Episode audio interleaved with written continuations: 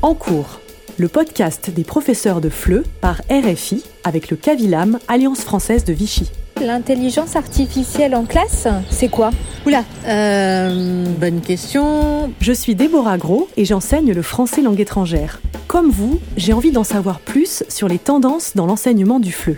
La pédagogie positive, c'est peut-être euh, la pédagogie où on va pas évaluer l'élève, c'est ça? Sciences cognitives, intelligence artificielle, pédagogie positive, médias sociaux. En 15 minutes, je vous propose de rencontrer des spécialistes et des profs. Mieux connaître le fonctionnement du cerveau, ça permettrait de mieux adapter nos pratiques de classe.